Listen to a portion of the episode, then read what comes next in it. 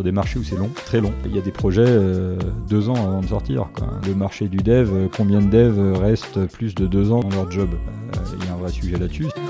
Le fait de bosser avec beaucoup d'enfants. C'était mon boulot d'à côté pour financer mes études. C'est ce qui m'a vraiment ouvert après au management que je mets comme un point assez élevé dans le rôle de CTO.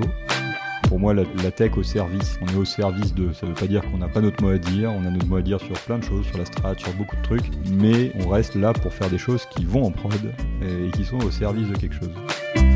Je suis Pierre L'Hôpitalier, cofondateur de Kaibi, société spécialisée dans le digital et le développement applicatif. Ces 15 dernières années, j'ai eu la chance de rencontrer de nombreux CTOs et talents du monde de l'IT qui le sont devenus. Aujourd'hui, je leur donne la parole et ils nous donnent leur vision.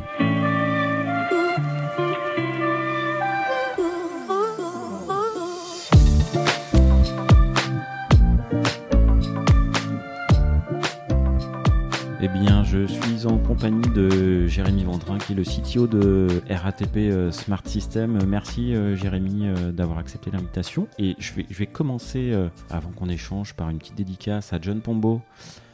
qui a œuvré pour, pour qu'on se rencontre. voilà, ça, ça, faisait déjà quelques mois voilà, qui, qui, nous avait mis en relation, qui t'avait parlé de CTOs, et je l'en remercie. C'est vrai que John, euh, c'est quelqu'un que j'ai rencontré du coup en arrivant dans, bah, du coup, dans ma vie de ma vie actuelle de CTO, c'est-à-dire euh, en arrivant chez euh, Tech Sides, qui est une filiale de RATP Smart Systems basée à Bordeaux. Et il avait en, responsabilité de participer à la transformation de, bon, d'abord des équipes techniques vers de l'agilité de la filiale, et puis finalement par vase communicant, euh, ça s'est retrouvé à faire quand même pas mal de transformations à l'échelle à, peu près du groupe, dans une phase où c'était euh, assez compliqué. Et, euh, et c'est de là qu'on s'est rencontrés, et je pense qu'on s'est assez bien entendu. Donc John, J'y suis, je suis là. et voilà, et, moi je l'ai rencontré parce qu'on a bossé avec lui bah, chez Litchi, où il a rencontré un autre des CTO que j'ai pu rencontrer sur CTOs, Clément Charteau, à qui je fais un coucou. Sur cette introduction, est-ce que euh, Jérémy, euh, tu pourrais te présenter et présenter quelques-unes de voilà quelques étapes importantes de ton parcours? Je pense qu'on on en viendra assez rapidement à, la dernière étape euh, assez intense, je pense, de, de RATP Smart System. Ça marche. Euh, oui, donc moi je suis euh, originaire de Montpellier, euh, sur lequel j'ai fait tout mon cycle d'études classiques. Alors pour le coup classique en informatique, mais pas en école d'ingénieur, donc plutôt à l'université.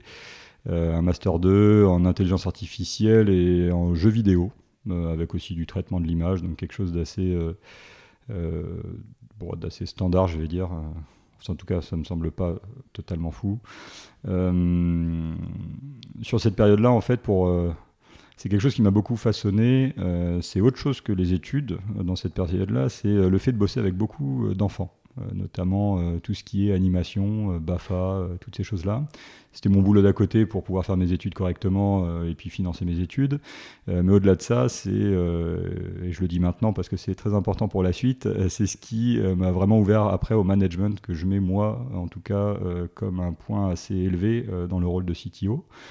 Euh, et du coup, voilà, donc ça, l'appétence au management a déjà démarré bien avant euh, le fait d'accéder à des compétences de management, euh, puisque ça a été développé tout le long de ma, vie avant ma vie professionnelle actuelle.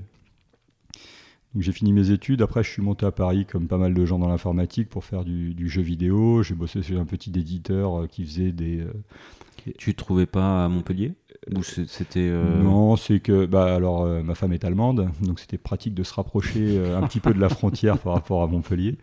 et puis l'offre parisienne en boulot, il y avait des boîtes beaucoup plus comment dire différentes de Ubisoft, qui était le seul présent à Montpellier, ou en tout cas un des seuls studios un peu côté à Montpellier. Et puis moi, j'avais envie d'une expérience où en fait on peut toucher euh, à beaucoup de choses. J'ai toujours essayé de toucher à beaucoup de choses dans la technique. Et euh, moi, j'avais besoin de pouvoir comprendre si on, si on se repose sur un moteur 3D, pouvoir aller voir les lignes du code du moteur s'il faut, ou des choses comme ça pour comprendre comment ça marche, pour voir si je peux pas y trouver quelque chose, un bug ou je sais pas quoi. Et du coup, c'est comme ça que chez un petit éditeur, je suis rentré pour faire un MMORPG écologiquement engagé. Donc c'était, euh, oui, c'est un, c'était un prototype, c'était un FASEP à l'époque. Et, euh, et, du coup, j'ai fait quelques armes là-dedans. sur des langages, bon, le jeu vidéo développé en C++, vraiment plus près du moteur parce que c'était une toute petite entreprise avec un moteur qui était plutôt on est très très loin du Unity quoi. Donc voilà, c'était les débuts. c'était assez intéressant et j'ai continué un petit peu après. Et au moment de trouver un travail dans le jeu vidéo, ce que je me suis aperçu, c'est que le jeu vidéo, le résultat, il est sympa. Tout le monde a envie de le faire parce que tout le monde joue dans son canapé à des jeux vidéo, à peu près. Et, euh, ce qui fait que du coup, bah, il y a beaucoup de gens qui veulent bosser dans le jeu vidéo et du coup, les entreprises en profitent. Ouais, c'est pas un, pas un stéréotype. C'est pas illogique. disons que la concurrence fait que. Voilà, euh, c'est. Il faut, faut, être bon. Voilà, faut, faut être bon et avant d'être bon, faut accepter de, des conditions, qui sont euh, celles qu'elles sont. Après, je voilà, chaque secteur a ses typologies de conditions. Euh, donc face à ça, moi je me suis dit en fait des problèmes techniques on en a partout. L'industrie elle a l'air de payer, donc je suis parti faire un petit tour dans l'industrie. Euh, des étiquettes électroniques qu'on déployait pour des grandes surfaces, donc c'était intéressant. Il y avait de l'embarqué, il y avait de la, il y avait de l'électronique, il y avait plein de choses. voilà sur une refonte. Bon là j'ai fait essentiellement de la QA parce que finalement c'était pas totalement euh, le poste adéquat avec euh, ce qu'on avait vendu, mais euh, ce qui est intéressant, c'est que même en QA, en fait, on peut développer finalement. en fait, où, qu'on soit, on peut dev, si on le veut. C'est de la QA et du coup, tu as automatisé. C'est exactement ça. Et moi, j'ai du mal à faire deux fois la même chose. Parce que du coup, la partie automatisation dans les tests, c'est quelque chose des entre guillemets récent. Là, on parle de 2000, 2012, quoi entre 10, 10, euh, et 12, quoi, des choses comme ça. Donc en fait, euh, c'est de l'automatisation. Euh, enfin, ceux qui font de l'autome sur plateforme actuellement, ils trouveraient ça drôle. mais en fait, c'est des, des trucs archaïques, c'est du bash, c'est des, des c'est les bases en fait. C'est quand je veux automatiser, je peux scripter. Après, est-ce que je le mets en plateforme pour le gérer correctement ou pour que ce soit euh, acceptable et présentable à d'autres, euh, bon, c'est un autre débat. Mais en tout cas, automatiser, on peut toujours le faire. On peut le faire euh, à partir de n'importe quel techno. et puis moi, j'aime pas faire deux fois les mêmes choses et surtout pas tester deux fois la même chose. C'est, enfin, si ça donne le même résultat, c'est quand même assez embêtant comme tâche, de mon point de vue. Bon, ça vaut peut-être pas le coup d'automatiser quand c'est juste, enfin, faut, si c'est pour le faire deux fois, euh, ça vaut peut-être pas le coup d'automatiser, mais mm, à partir de quand faut, faut automatiser? En fait, à l'époque, j'étais quand même sacrément junior, donc en fait, j'automatisais à peu près tout ce qui me passait sous le bras parce que je voulais développer et puis que je préférais être dev plutôt que testeur, donc j'ai fait comme ça. Euh, mais globalement, oui, effectivement, il faut, des choix stratégiques pour le développement, il vaut mieux les cibler les scénarios critiques et, ainsi de suite. Après, ce que j'ai beaucoup automatisé, en fait, c'est pas tant. Euh, c'est vrai que c'est le test, mais c'est aussi beaucoup de déploiement. C'est le début du DevOps, en fait. Pour moi, c'est. Euh, j'étais en recette, il fallait installer des machines. Enfin, des vieilles machines, on parle même pas de distrib Linux, hein, donc c'était assez intéressant à installer, c'était embêtant, c'était des procédures écrites sur un papier où il fallait cocher des cases quand on tapait des lignes de commande. Donc ça, moi, ah. je l'ai scripté pour que ça installe directement la machine et qu'on puisse les envoyer en, production. Ah oui, là, tu étais euh, sur de l'automatisation des déploiements, euh, bah, les balbutiements du DevOps, quoi. Bah, enfin, je savais même pas que ça existait le DevOps à l'époque. donc, euh, bon, voilà, c'était ma manière de, de, ne pas faire deux fois le travail et, et puis de ne pas perdre du temps sur des sujets qui étaient un petit peu... voilà, je les trouvais pas forcément à grosse valeur, quoi. Euh, donc ça, première expérience, euh, ça n'a pas duré hyper longtemps parce que finalement j'ai trouvé une opportunité justement dans une boîte où je suis resté assez longtemps, euh, qui s'appelle Do You Dream Up, et qui est une boîte qui est spécialisée dans les chatbots. Donc en fait je suis rentré en, quoi, premier salarié technique. Et, et, quand j'ai quitté cette entreprise, c'était il y a trois ans et demi à peu près, et on était, alors au total, je ne sais plus exactement combien, une cinquantaine à peu près. Euh, avec une équipe tech qui, était, euh, qui a eu euh, à son pic d'activité, on devait être une quinzaine de personnes. Et, du coup, là-bas, je suis passé, je suis rentré en dev, après avec du DevOps, parce que de toute façon, il fallait bien que l'infra tourne en prod. Enfin, dockerisation en 2015 des premiers composants qu'on fait chez eux. Donc là, on s'est dit, ben, on l'envoie en prod, même s'il y avait les petits, les petits petites astérisques qui disaient euh, peut-être pas encore en prod, des choses comme ça, mais parce qu'on y voyait un intérêt bah, d'automatisation toujours, de, fiabilité aussi de déploiement. Nous, on aimait bien déployer euh, euh, le soir tranquillement en buvant un coup, par exemple, histoire de que ce soit pas vraiment un événement trop, trop marquant de déployer en prod. après, attention, hein, déployer en prod, on parle de déployer des choses qui fonctionnent. Hein. C'est-à-dire que la base, c'était d'abord d'être sûr que nos clients reçoivent une version complètement stable, efficace. Donc on a intégré aussi de la QA à un moment donné euh, chez Do You Dream Up, un pôle spécialisé dans la QA pour l'automatisation des tests, enfin la fameuse automatisation d'avant, et des choses comme ça. Voilà, donc j'ai fait ce passage-là euh, en start-up. Et alors, du, coup, euh, bon, je, reviens dessus, tu me dis, ouais, CTO, ça fait trois ans. Ouais. Mais du Dream Up, CTO, pas CTO, du coup? Euh, bah, chez Do Dream c'est un cheminement euh, d'opportunités en fait. Hein. Il y avait des espaces, euh, des besoins en fait de travail à effectuer. Il fallait qu'on arrive à déployer en prod, il fallait qu'on soit plus performant, il fallait qu'on, enfin, on en avait marre de corriger des bugs et de pas pouvoir faire de la feature. Donc en fait, ce qu'on a fait, c'est qu'on s'est assuré d'avoir une bonne qualité. Donc on a fait rentrer du test et puis on a fait ça tout le long de la vie. plus on a grossi, plus il y a eu un besoin aussi de renforcer les équipes et notamment de rentrer dans des notions de management aussi. Euh, donc après, on s'est organisé un peu différemment. On a commencé à avoir, euh, euh, avoir rentré par exemple du customer success, là où finalement c'était de la relation commerciale faite en particulier par des fondateurs avec quelques chefs de projet, des choses comme ça. Donc on a commencé à changer un petit peu d'organisation au fur et à mesure qu'on passait des caps et au fur et à mesure des années. pour finir finalement sur une organisation où donc moi j'ai rejoint le codir de la structure en étant pas en direction technique, mais en étant euh, par opportunité en fait. Il y avait besoin euh, de donner la vision technique. Euh, le, fondateur historique qui s'occupait de la partie technique, historiquement c'était un commercial et deux techniques en fait qui étaient à la tête de Do You Dream Up. et du coup, à un moment donné, il a fallu bah, spécialiser, que les fondateurs puissent vaquer à leurs occupations aussi de, bah, levée de fonds, de, de, plein de sujets divers et variés amont. Euh, et du coup, l'opérationnel, on l'a récupéré en Codir. Euh, et après, c'est là où j'ai récupéré pendant à peu près un an euh, la direction technique de Do You Dream Up, à la suite d'un des fondateurs. Et, voilà. Et donc, le terme CTO ou pas, c'est vrai que ça a été un petit sujet, un petit sujet d'accroche en, fin de, en, fin d'histoire chez Do You Dream Up. bon, pour moi, CTO, de toute façon, c'est c'est juste une transcription, enfin c'est une, une, traduction en fait du directeur technique. Euh, et, en fait, ce que maintenant je peux dire avec le recul que de toute façon, ce que je faisais euh, pour Do You Dream Up finalement était euh, au moins du rôle de direction par rapport à ce que je fais chez RATP Smart System depuis trois ans. Il n'y a pas eu de surprise qui m'ont fait dire que j'avais complètement changé de poste. J'ai changé d'envergure, mais pas de poste. Quand, tu dis ça a été un sujet, euh, c'est-à-dire que euh, ça a été un sujet par rapport au titre du poste? Le titre, enfin le nom du poste avait une importance ou c'était parce que euh, le nom aurait eu un impact sur d'autres choses, la REB ou autre. non, je sais pas trop. Non, mais c'était sur les phases de fin. En fait, c'est quand quand on quand je suis parti de chez Do You Dream Up en fait. Euh, bon, il n'y a, pas de, a pas vraiment de sujet autour de tout ça. Quoi. ok, ok, ok. Et donc ça, en tout cas, il n'y en a plus. Il n'y en a plus. et, euh, et du coup, cette expérience t'amène l'opportunité euh, chez, chez RSS Comment ça se passe? En fait, c'est. Bon, la startup et même Do You Dream Up, hein, c'était, c'était génial parce que j'ai pu toucher à vraiment énormément de choses. Et, et pareil, les trois fondateurs, c'est des opportunités qui m'ont donné, qui ont été totalement improbable, hein, parce qu'on parle de 7 ans d'activité euh, dans une startup. En 7 ans, ça fait un, ça fait un gap de développeur à, direction technique ou CTO.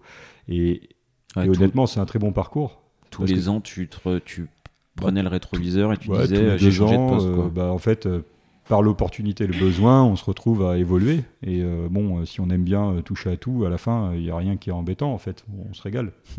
Donc ça fait bien évoluer. Euh, et, du coup, euh, au moment où, ça commençait à, ne plus trop être aligné, euh, du coup, dans, cette entreprise, de mon point de vue, ben, j'ai commencé à regarder un petit peu sur le marché. Donc, ce qui est très drôle, c'est que mon, recrutement est totalement, enfin, c'est pas tant un hasard finalement, mais je sais pas trop comment le comment le catégoriser. Hein. C'est un peu de la chance, on va dire. c'est que je me, je me, retrouve à discuter avec donc, la DRH groupe de RATP Smart Systems, euh, qui du coup me dit ben bon ben ton profil m'intéresse mais je sais pas trop euh, je sais pas trop euh, si, on peut te rentrer maintenant ou pas. Du coup, moi je dis, bah, pas de problème. Bon, on se rappelle du coup plus tard. Enfin, je sais pas trop quoi dire en fait. Et à la fin, finalement, on s'est rappelé et c'est ce qui a donné le fait que je rentre chez RSS. Mais c'était quelques temps après. Quoi. On parle de quelques semaines, voire un mois, sur une phase où on change d'entreprise. C'est totalement improbable que ça arrive. Enfin, c'est oui, qu'elle te rappelle. Il faudrait faire des stats, remarque, pour voir, mais. du coup, j'étais assez surpris et finalement, je regrette pas du tout, quoi. Enfin, trois ans et demi après, ça. J'aurais regretté, euh, on, ne discuterait pas de la même chose. Exactement. Et du coup, euh, pour, ceux qui. Bon, RATP, on voit bien. RATP mm. Smart System. Euh. Alors, RATP Smart System, c'est une filiale qui a été créée en 2010 du groupe RATP qui permettait de, de déporter la partie SI biétique euh, toute l'expertise du SI billettique. Donc la, la billettique, c'est euh, euh, l'édition, la vente et le contrôle de titres de transport. Donc par exemple dans le métro parisien, quand on a un passage avec des petites portes où on met on badge avec un téléphone, un ticket ou un passe rechargeable, et eh ben c'est tout ça en fait, tout ce système là qui est derrière.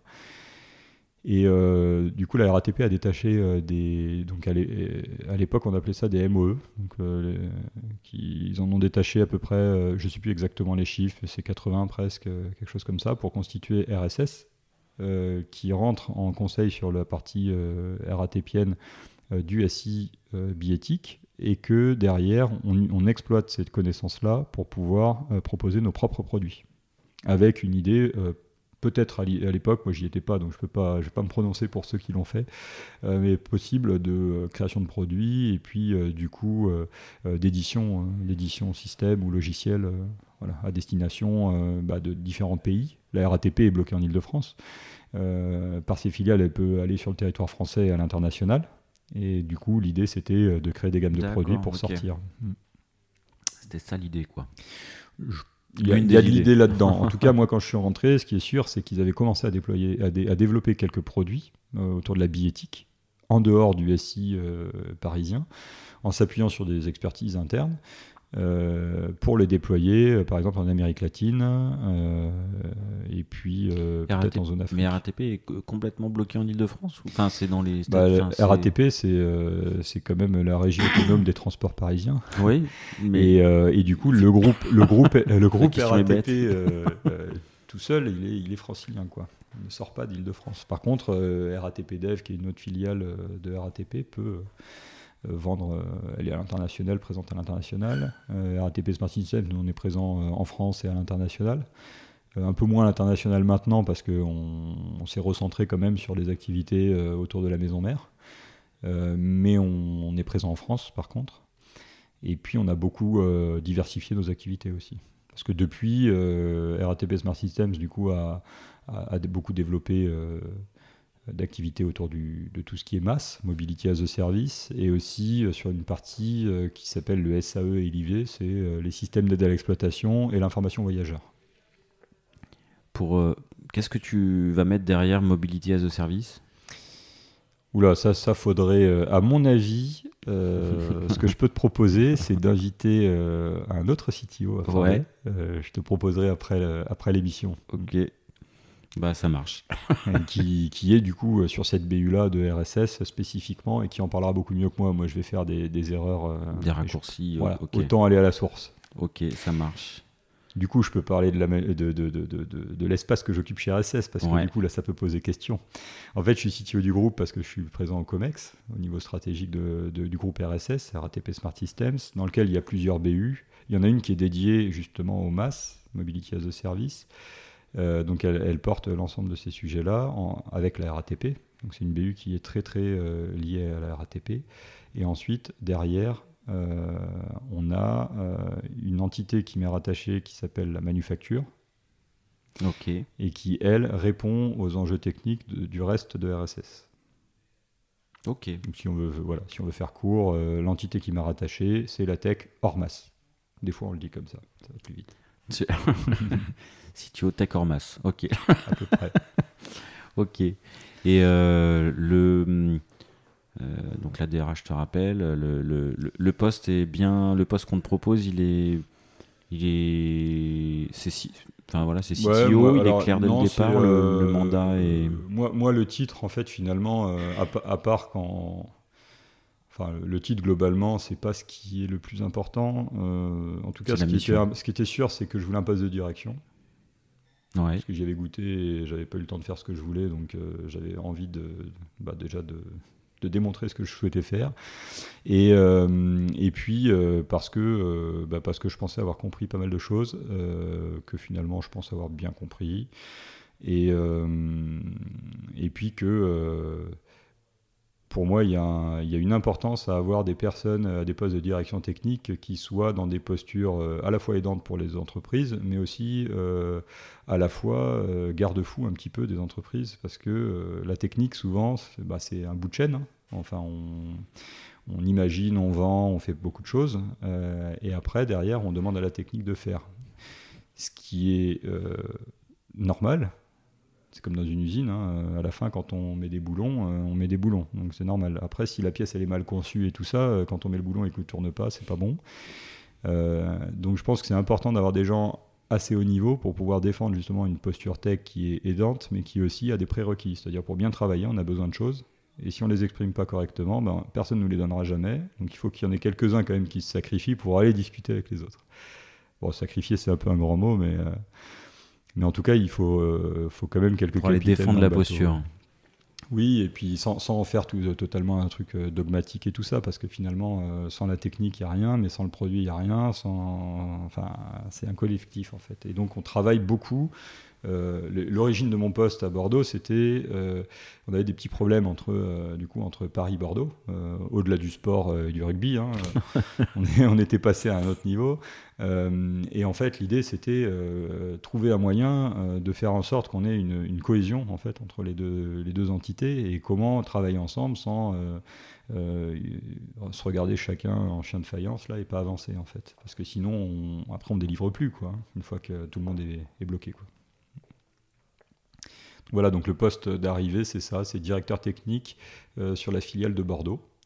Euh, avec euh, un CTO qui arrivait côté RATP Smart Systems à peu près en même temps. voilà, donc ça fait pendant un an et demi à, peu près, on, on, a travaillé à transformer une partie produit là, en Amérique latine donc qui était destiné à être vendu en dehors de l'île de France, euh, qui n'a pas forcément euh, euh, trouvé son marché. En tout cas, il y avait plein de problèmes. Bon, c'était, c'était plein de petites erreurs, mais qui finalement, à la fin, font que ça ne fonctionne pas comme, comme c'était souhaité. Et, et, du coup, il a fallu ben, se réorganiser. Euh, se mettre à délivrer de manière plus qualitative, peut-être euh, moins vite mais plus qualitative pour avoir une vitesse, euh, une vitesse réelle finale plus rapide. Enfin tous ces concepts-là qui ne sont pas forcément intuitifs. donc on en a brossé pas mal, dont avec John à l'époque. D'accord. Voilà, sur des projets un petit peu compliqués. Et, au, au, final, ça, et au final, vous retrouvez le marché du coup? Euh, au final, ce qu'on se dit, c'est que euh, la, façon de faire euh, le produit n'a pas forcément été la bonne. la logique édition n'a pas été trop respectée au sens produit, au sens croisement avec le marché, au sens est-ce qu'on a un produit qualitatif, c'est-à-dire qu'on l'a vendu et au moment où on le met en prod, on s'aperçoit qu'il ne, ne tient pas ses objectifs. Donc on se met dans une spirale qui est il faut qu'on atteigne un certain niveau de qualité pour tenir l'objectif qu'on s'est engagé à tenir. Donc du coup, à partir de là, on se retrouve dans des phases où on continue à développer nos produits, mais avec de la maintenance qui, pose des gros problèmes de stabilité, des choses comme ça. Euh, donc on est revenu sur cette stratégie-là et on s'est dit ben, il faut peut-être qu'on regarde euh, à faire déjà plus proche de nous, euh, des choses qu'on maîtrise plutôt par le marché. Entre-temps, il y a eu, à mon arrivée aussi, en fait c'est un changement quand même assez gros pour RSS puisque je suis arrivé en même temps que un nouveau président Eric Alix, qui est rentré euh, à peu près au même moment. Enfin, il y a des deltas euh, entre le moment où, où les gens savent qu'ils vont arriver et puis le moment où l'entreprise le sait, mais en tout cas, c'est à peu près les mêmes temporalités. et du coup, ça a changé complètement la physionomie de la direction de l'entreprise aussi, quoi. Avec le nouveau CTO, avec, avec moi sur la partie bordelaise. donc ça, ça, a quand même beaucoup bougé les, les limites, quoi. Donc on s'est lancé dans une grande transformation de RSS pour aller dans le positif. Euh, et, du coup, voilà, ça, ça fait. Euh, ça fait. Il y a eu des paliers. Hmm. C'est quoi les différents paliers franchis du coup? Bah, il y a un palier où en fait on, on, on, a repris un petit peu le contrôle sur ce qu'on avait, ce qu'on avait à livrer plutôt vers l'international. quoi. Et puis ensuite, ensuite on a décidé de partir sur une nouvelle souche produit, un nouveau produit billettique. Euh, plus moderne, euh, avec des principes d'architecture beaucoup plus marqués, euh, vers du cloud, vers tous les gros mots actuels de la technique, et, et, surtout qui respecte des standards de qualité bien maîtrisés, avec un suivi strict de tout ça pour en fait euh, éviter le fait d'avoir quelque chose qui naît avec déjà une dette technique euh, très marquée ou des choses comme ça quoi. Et on voulait pas revivre l'expérience et en se... vous, repartez sur un produit from scratch? On, est parti à peu près ouais, quasi from scratch. Euh... Archi, hexagonal, microservices, euh, craft. alors oui, craft. Alors tout ça avec des adaptations un petit peu. Ce que je dis, c'est qu'on essaie de faire du pragmatique. C'est un peu comme l'agilité, quoi. On a on aimerait tous le faire by the book, mais à la fin, en vrai, le by the book, on en a croisé quelques-uns, mais c'est pas énorme hein, en statistique par rapport à tout ce qu'on croise tous les jours. Il n'y en a pas beaucoup qui le font by the book. Euh, après, effectivement, on a plein de principes craft. Par exemple, euh, historiquement, euh, chez RSS, on avait de la tech managée par de la chefferie de projet. Donc ça, c'est un sujet qui, chez moi, sonne un peu faux. ce qui ne veut pas dire que ça marche nulle part en fait. Hein. Il y a des endroits où peut-être ça marche. moi, j'en ai pas croisé, donc c'est. non mais je vais pas faire une généralité. En tout cas, ce qui est sûr, c'est que dans mon écosystème, ça ne fonctionne pas très bien. Et même quand moi j'étais dev, je comprenais pas très bien. Euh, enfin, l'explication entre ce que les objectifs d'un chef de projet ou de quelqu'un qui est en, relation client, parce que ça peut être un customer success, ça peut être n'importe qui, et un dev brut, en fait, ça fit pas tout seul. Il faut quand même expliciter quelques trucs. Pourquoi est-ce qu'on demande de couper dans les solutions techniques? Pourquoi est-ce qu'on va au plus court? Pourquoi est-ce qu'à un moment donné, ben ouais, euh, effectivement, on n'a pas euh, les six personnes qui doivent bosser sur tel périmètre et il faut qu'on sorte quelque chose quand même en prod. Donc sur quoi on s'assoit, quels sont les risques en face et tous ces sujets-là? C'est des sujets qu'il faut qu'on arrive à aborder. Et, euh, du coup, c'est bien là qu'on est beaucoup intervenu euh, sur cette partie-là. Ouais. Et du coup, le produit from scratch, euh, c'est vraiment avec une envie de ne pas reproduire et une envie de se muscler aussi dans la démarche produit. C'est-à-dire, le produit a été fait comme un projet, celui d'avant, c'est-à-dire on, vend plusieurs projets et on se dit ben, on va en tirer un asset commun qu'on va, on appeler produit. Euh, là, on a fait le choix inverse. On s'est dit, ben, on va structurer un produit euh, à partir d'insights qu'on a euh, à droite à gauche, donc par nos PO, par nos PM et compagnie.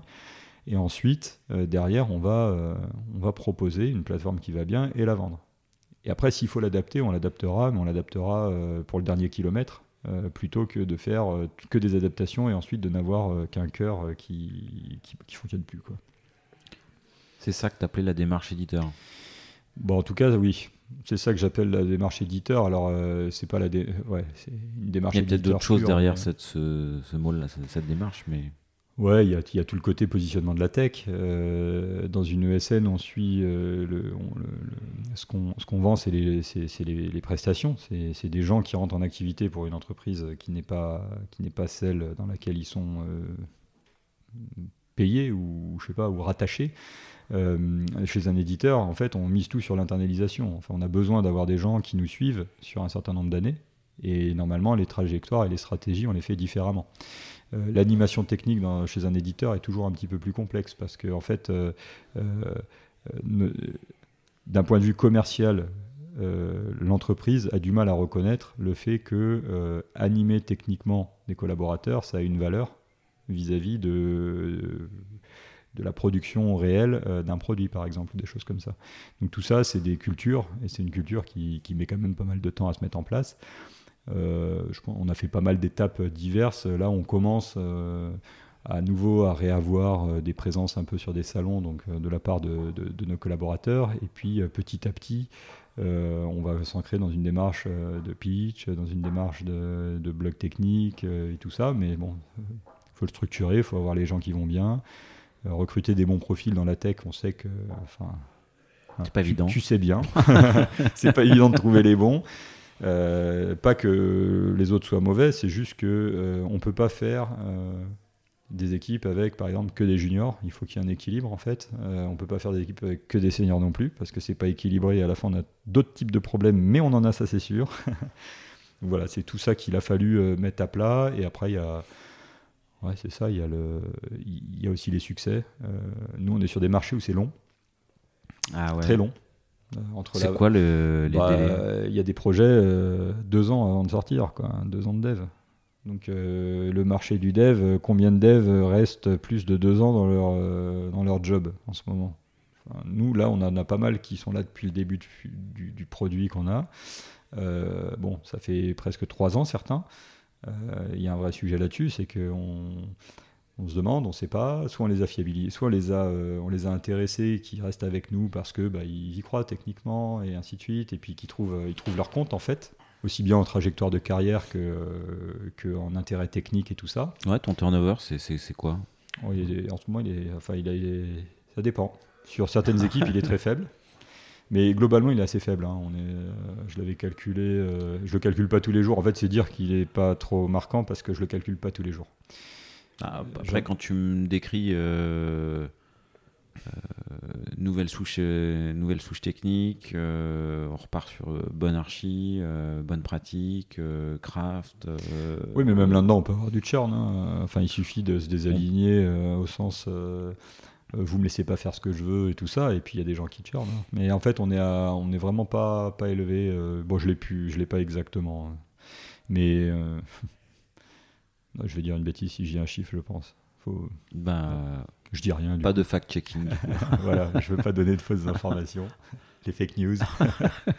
2%. Non, non, il y, a- il y a très peu de churn. Après, on, on essaie de faire attention aussi. On essaie de, de travailler sur la cohésion. On essaie de, de, de- bah, de garder les talents. On a des programmes, mais en fait, la manufacture aussi, c'est monté. Ça, ça représente euh, à peu près euh, une centaine d'internes.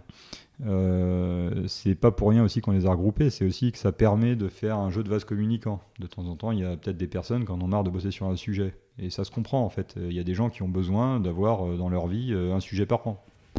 Et en fait, qu'est-ce qui nous empêche, nous, si on en a plusieurs des sujets, euh, de faire ce switch en interne plutôt que de, prendre un churn? Nous, on y gagne parce que sur un moment de coup, difficile, on peut toujours avoir la personne euh, pour lui demander. C'est rare quand même que les gens refusent de donner leurs infos ou de venir aider un copain. Euh, et à côté de ça, bah, au moins, on, fiabilise les gens, on travaille sur une, cohérence et une cohésion de collectif. Donc ça, c'est quelques promesses qu'on a, a posées aussi avec la manufacture, justement. Euh, C'est ça, c'est pour les chemins de carrière.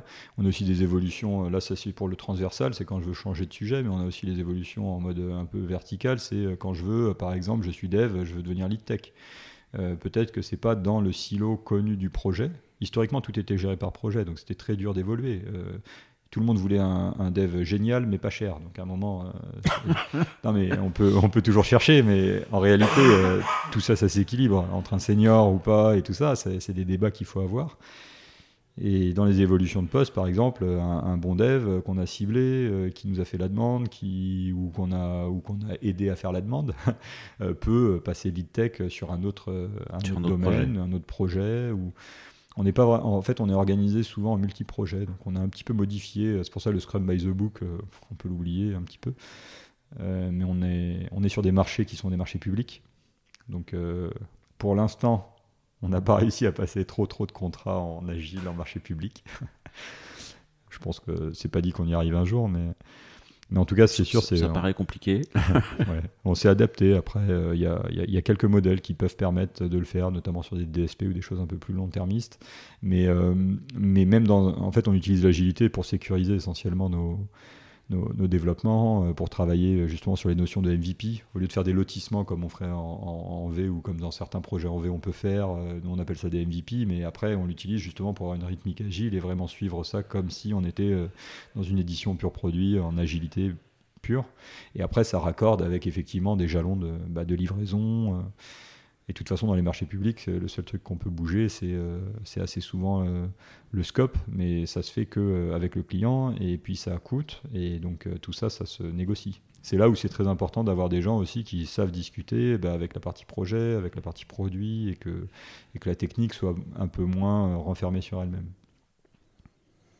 Ok. Tu, euh, tu disais tout, euh, tout à l'heure, euh, t'es arrivé en même temps que le, le- arrivé direction technique, en même temps qu'un CTO, en même temps qu'un nouveau, Ouais. Un nouveau DG, le, Un nouveau président. un nouveau président. Ouais. Euh, oui, je suis arrivé en même temps, après en même temps aussi qu'un directeur de BU, en même temps que, enfin bref, il y, a eu, y a eu pas mal de, monde qui sont arrivés cette année-là. Euh, oui, ben en fait, on a, on a bossé ensemble. Euh, du coup, j'étais, j'étais sur la partie technique avec lui. Euh, donc euh, j'étais essentiellement à Bordeaux, hein, beaucoup. De toute façon, on avait un gros sujet à Bordeaux. L'essentiel des gens qui développaient nos produits internes, ils étaient positionnés à Bordeaux. Il y a quelques personnes qui développaient euh, à Paris, mais plutôt sur de la maintenance côté RATP. Et après, à Toulouse, il y a une filiale qui avait été rachetée par ASS pour un autre domaine. qui, elle, n'était pas encore rattachée au groupe totalement. Elle, était à peu près autonome sur son périmètre d'activité. Et toi, tes, tes équipes sont à Paris, Bordeaux, Toulouse aujourd'hui euh, maintenant, la manufacture, euh, oui, repose sur trois sites, euh, voire quatre. Il y a Paris, Noisy-le-Grand, qui est le siège social, et puis Bordeaux et Toulouse. Effectivement. Donc, ça pèse à peu près Toulouse et il y a une, une, quarantaine de personnes techniques. Bordeaux, on est plutôt à un peu plus de 50. Non, aux alentours de 50. Bon, ça se vaut à peu près euh, Toulouse-Bordeaux, je crois. Et après Paris, euh, Paris euh, bah, c'est le reste. on, fera une soustraction. Après, je peux le faire dans l'autre sens. Hein. Je peux dire Bordeaux plus Paris et Toulouse, c'est le reste. Et pour que ce soit bien équitable, je vais faire l'autre. c'est que Paris, Toulouse et Bordeaux, c'est le reste. c'est important.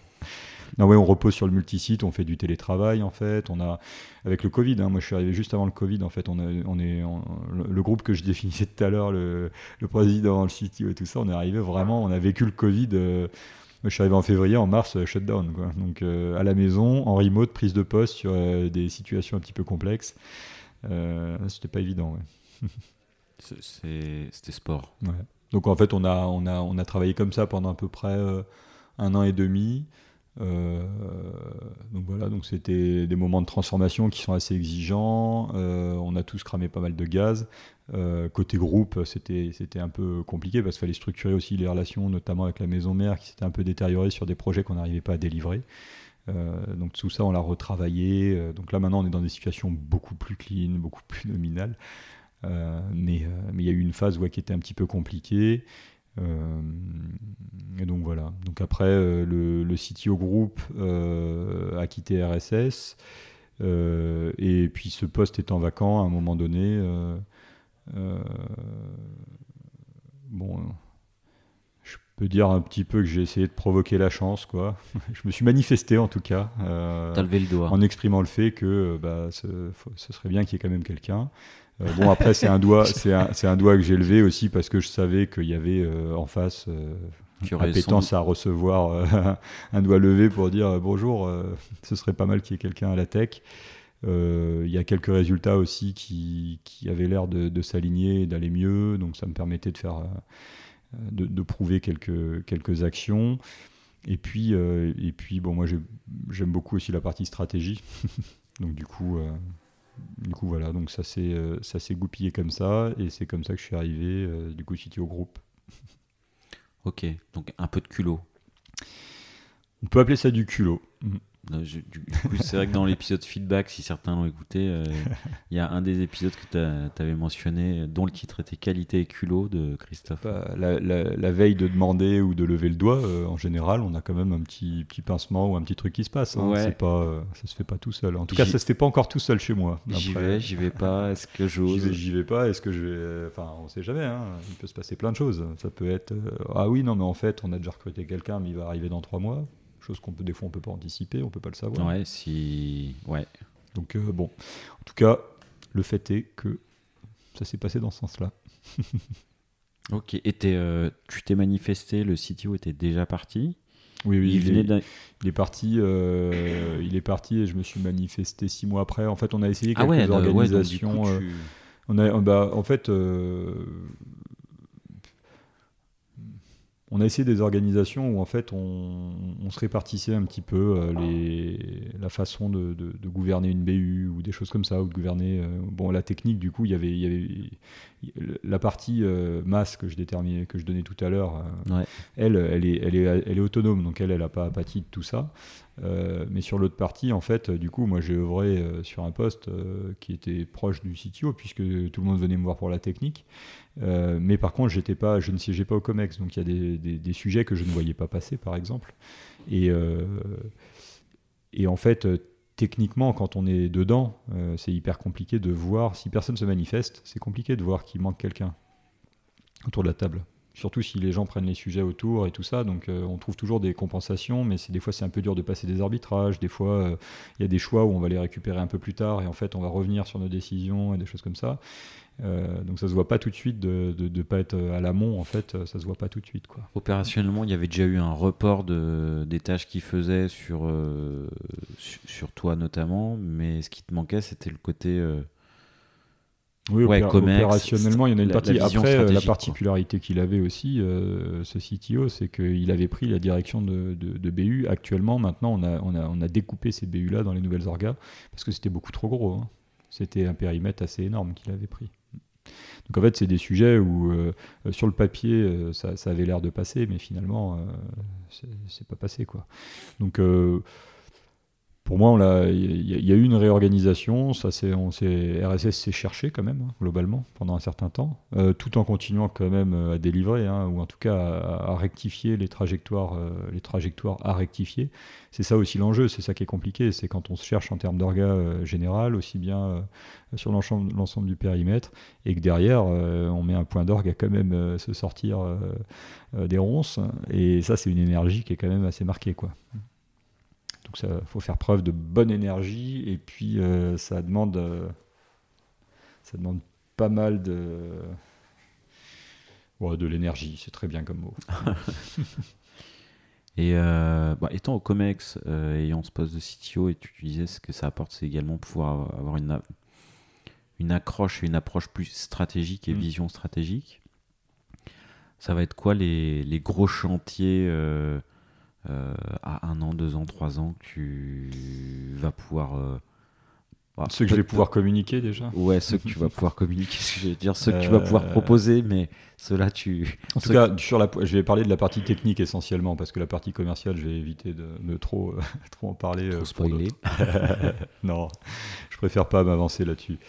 Euh, sur la technique, en tout cas, ce qui est sûr, c'est que là, comme je disais, on a fait plusieurs paliers. Maintenant, on est organisé, on est euh, en agilité. Alors, euh, petite anecdote, hein, chez moi, les, Scrum Masters ne s'appellent pas Scrum Master, ils s'appellent Agile Master. Et c'est pas parce que j'aime pas le Scrum ou parce que des choses comme ça, c'est que j'aime pas les débats sur, la, sur les mots.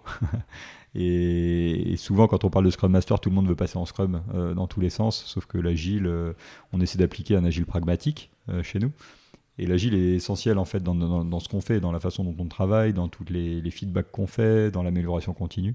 Et du coup, on a choisi de les appeler euh, Agile Master pour gommer ce côté Scrum et pouvoir choisir les frameworks qu'on veut, euh, les adapter et sans que tout le monde se cramponne sur des sprints de deux semaines avec des story points qui valent un jour peut-être ou pas. Et euh, voilà, donc on est dans un cheminement de transfo aussi là-dessus, sur l'orga. Et du coup, dans les chantiers euh, du, futur ou du présent vers le futur, euh, on a l'atterrissage de tout ça, donc des organisations en agile, euh, mais répondant à plusieurs projets à la fois. C'est une finesse, c'est une différence avec les produits. Les produits sont vraiment euh, en agile sans aucun problème, puisqu'après euh, les projets les prennent, les implémentent et puis, et puis vivent leur vie sur une souche avec des règles de version et compagnie. là, on travaille aussi sur des modèles ou sur des situations où on est déjà parti dans des modes différents avant pour rectifier le tir. On part sur des organisations que chez nous en interne on appelle multiprojets c'est en fait on se met sur un modèle euh, plutôt euh, agile, euh, type un peu type à l'échelle. Ça, ça, s'inspire beaucoup de tout ce qui est less, safe et compagnie. et en fait, on traite, on traite ces projets-là répartis sur plusieurs squads, soit, en, soit en project owner, soit en feature team, soit enfin, il y a plusieurs méthodes qu'on qu'on applique un peu à droite à gauche dans la manufacture et du coup, il faut vraiment qu'on arrive à trouver l'équilibre euh, sur ces sujets-là, parce que dans les prochaines années, c'est ce qui va nous permettre et euh, de stabiliser tout ce qu'on a entamé et qu'il faut qu'on finisse, et que j'aimerais bien finir d'une manière tenable pour le futur, parce qu'en fait, on peut tout finir vite. le problème, c'est la maintenance, c'est comment le client le perçoit et est-ce qu'il va nous acheter d'autres choses ou comment ça se passe. Donc ça, ça c'est un premier point, c'est euh, qu'on arrive à délivrer ce qu'on a démarré et qu'on le clôture euh, en beauté. Euh, il y a aussi tout le futur, c'est-à-dire les nouveaux produits qu'on entame qui répondent, qui, déjà qui rencontrent leur marché. C'est pas que dépendant de ma volonté, mais on y contribue notamment sur tout ce qui est services, microservices, tous les débats qu'on a là-dessus, tous les systèmes d'architecture. Est-ce que c'est des choses qui vont être maintenables? Est-ce que c'est des choses qu'on va réussir à j'en sais rien, est-ce qu'on va réussir à scale pour les volumes des marchés qu'on avait choisis ou qu'on n'avait pas choisis d'ailleurs, qui sont que des opportunités, tous ces sujets-là. Et après, le dernier truc, ça va être beaucoup, euh, à mon avis, euh, côté people. Euh, comme je disais, moi, je travaille plutôt dans le collectif. je, fais je fais encore beaucoup de sport collectif. Hein. Je fais du volet toutes les semaines et tout ça. Et, j'aimerais que les collectifs continuent à prendre et se retrouvent dans qu'on passe un cap. Je sais pas lequel. J'arrive pas trop à, déterminer. J'arrive pas à le, à le verbaliser outre mesure, mais Actuellement, les gens travaillent ensemble, il y, a des, il, y a des, il y a des squads qui travaillent ensemble, on va commencer à faire des communautés techniques. Par exemple, on est en train de déployer du Rust, euh, il y a pas mal d'applications qu'on est en train de, de, faire en Rust. Bon, il y en a qui diront ça existe depuis longtemps, il y en a qui diront euh, euh, on, aurait pu le faire avant. Mais en tout cas, sur le marché, dans notre domaine, il n'y en a pas beaucoup, dans d'autres domaines, il n'y en a pas beaucoup non plus. Euh, c'est aussi pour répondre à des, envies et des souhaits euh, bah, de développeurs, de carrière, d'intérêt aussi pour nous. C'est-à-dire, c'est pour augmenter la fiabilité de, entre ce qu'on sort et ce qui tourne direct en prod, euh, on y voit un intérêt. sortir peut-être de certains, de certains langages, pas petits, mais de certains langages type le C++, qui sont un petit peu plus compliqués. Et on aimerait bien le challenger avec du Rust pour voir ce que ça donne.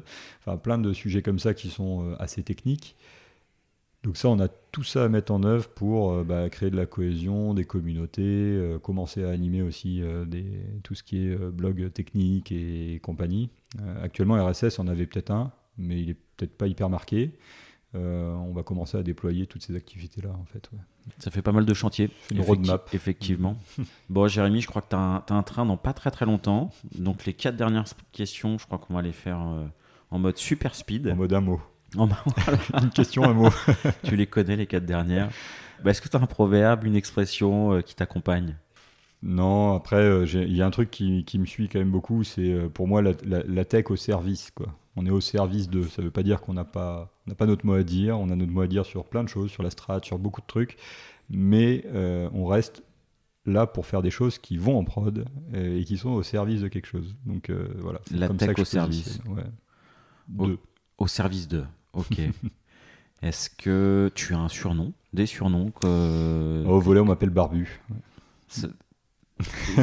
visuellement, c'est cohérent. c'est plutôt cohérent. Est-ce que, euh, est-ce que tu donnerais un titre à cet épisode? Si tu n'as pas d'idée, j'en ai, bah, j'en ai un, du coup. Bah, je veux bien une idée. Bon, bah, je reprendrai ton proverbe. La tech au service de, ça me semblait pas mal. Ok.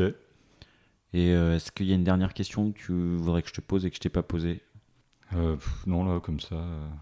On a pas mal balayé. Ouais, on a bien balayé, je pense. Bah écoute, je te remercie de. Je te remercie d'avoir accepté l'invitation et puis je vais te libérer parce que c'est. Bah merci à toi. C'est l'heure d'aller prendre donc les transports en commun. Transports en commun et le train. Voilà. à très bientôt. Merci. Au revoir.